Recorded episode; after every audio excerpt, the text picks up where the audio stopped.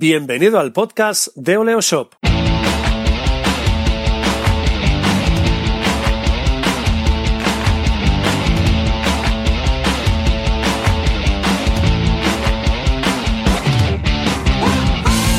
Bienvenido al episodio 31 de Oleo Shop Radio, nuestro canal de podcast semanal donde hablamos de e-commerce y marketing online. Soy Raymond Sastre y en los próximos minutos compartiremos contigo nuestra experiencia y nuestros conocimientos, así que sin más dilación, hablemos de marketing online.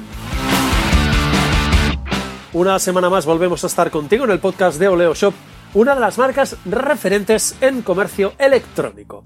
En el episodio de esta semana te volvemos a contar una historia, la historia de Johnny Cupcakes, o lo que es lo mismo, cómo pasar de vender camisetas en el maletero de un coche a crear un negocio online en uno de los segmentos más saturados que existen. Veréis cómo en esta historia podéis aprender mucho sobre la construcción de una marca, ese intangible que nos ayuda a conseguir cosas que a priori son complicadas o directamente imposibles. Alguien también califica esta historia de las de llegar y besar el santo. Y como siempre te decimos, cualquier historia necesita un protagonista. En esta ocasión el prota es Earl, John Earl. Nuestro héroe tenía su trabajo en Boston, trabajaba por cuenta ajena, y es una de esas personas que rápidamente acumulan una gran cantidad de motes. Uno de ellos era Johnny Cupcakes. Un buen día, el bueno de Johnny, suena a título de canción folk, que tocaba en una banda de metal, decidió vender camisetas antes de un concierto del grupo donde estaba. El diseño que se inventó ilustró el mote de Johnny Cupcakes, con el dibujo de una magdalena con dos tibias cruzadas, vamos, al estilo Jack Sparrow. ¿Cuál fue el resultado? Pues que se vendieron como churros, o mejor dicho, como cupcakes. Y disculpad la broma. Sus amigos le compraron camisetas y los que no eran amigos también se las compraron.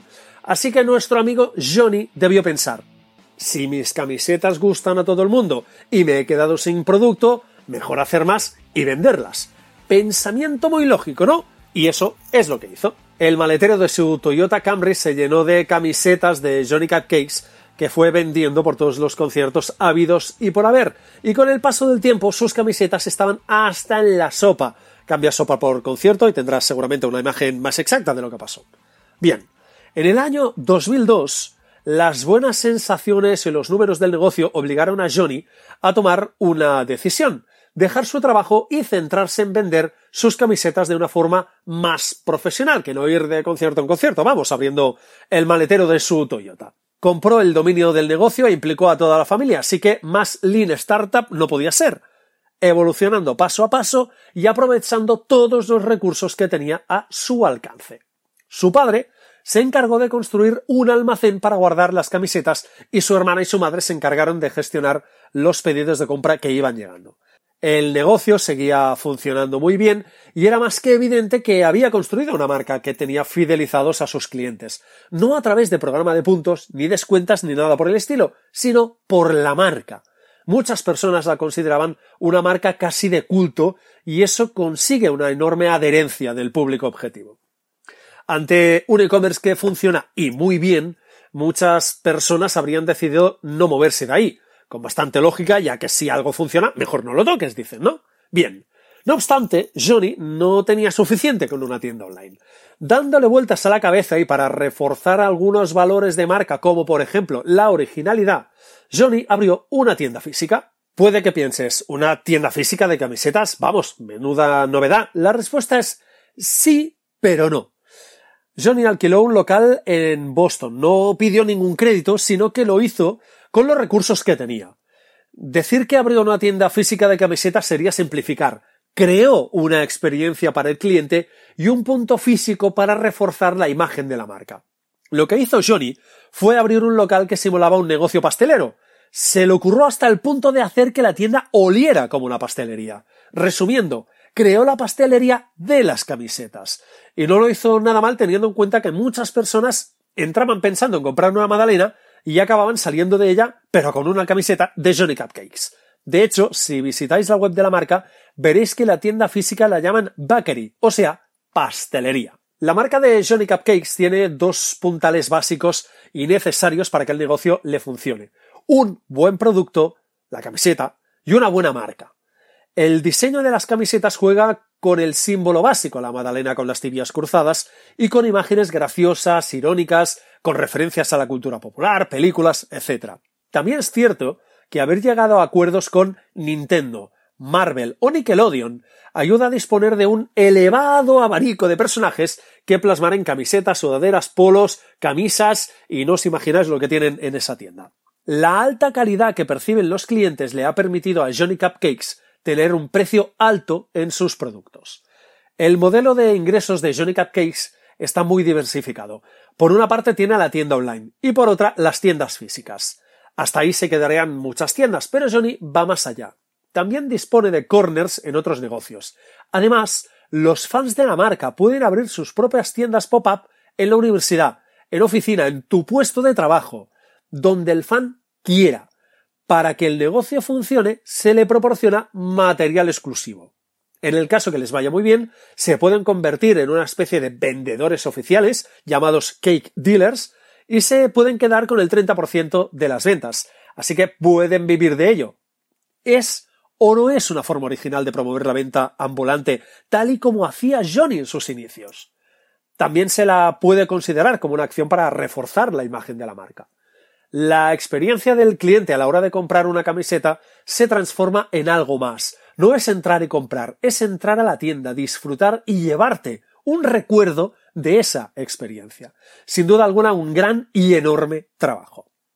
De la historia de Johnny Cupcakes se pueden aprender algunas cosas, como en todas las historias. La primera de todas es la prueba del producto que hizo Johnny vendiendo sus camisetas en los conciertos de su grupo. Enseñó un producto a un segmento de público y este respondió de forma espectacular a la oferta. Apostó de forma clara por las tiendas físicas, el retail, como otro camino para ingresar más dinero, pero también para ir más allá para ofrecer una experiencia de compra diferente a la clásica en el segmento, es decir, en vender camisetas. La tienda tiene el aspecto de una pastelería y huele como tal, una muy buena idea. Además, la tienda se abre con recursos propios y en ningún momento se endeuda para dar ese salto que él considera necesario. Una filosofía que forma parte del ADN de la marca. Primero vende sus camisetas en los conciertos, Luego monta la empresa y es la familia quien le ayuda a gestionarlo. Por lo tanto, parece más que lógico que el paso a la tienda se hiciera de forma natural, de forma orgánica, es decir, sin generar deuda alguna. Una marca también puede hacerse fuerte llegando a acuerdos con otras marcas. Johnny Cupcakes llegó a pactos con Marvel o Nintendo, para poner dos ejemplos, para poder crear productos con los personajes más icónicos de esas marcas, que no son precisamente pocos. Si la marca de Johnny habla de cultura popular, el cine, los superhéroes y los videojuegos forman parte de esa cultura popular. También una buena experiencia del cliente sumado a un producto de calidad le permitió quedarse en un segmento de precio más alto que productos similares de la competencia. Así puedes evitar que tu negocio se vea afectado por fenómenos como el low cost. Finalmente, aparte de la tienda online y las tiendas físicas, Johnny Cakes creó una forma original de tejer una red de venta que tiene el poder de crecer de forma exponencial. Cada persona puede crear su pequeña tienda en su propia oficina esa idea disminuye mucho los costes ya que prácticamente solo tienen que enviar el material que fabrican. El resultado, pues que todo el mundo sale ganando y la marca Johnny Cupcakes se sigue haciendo más fuerte y mucho más consistente. Y acabamos aquí el trigésimo primer capítulo del podcast de Oleo Shop, un programa en el que te hemos contado la historia de la marca Johnny Cupcakes. Antes de terminar, te recuerdo que tienes cientos de artículos, guías y ebooks totalmente gratis en nuestra página web, las www.oleoshop.com. Puedes escuchar el podcast de Oleoshop Radio en iBox, iTunes y también en SoundCloud, así que ya sabes, escríbenos tus valoraciones y déjanos algunas estrellitas, estaremos encantados. Y recuerda, suscríbete a nuestro podcast y a nuestra newsletter semanal la semana que viene, más Oleoshop Radio.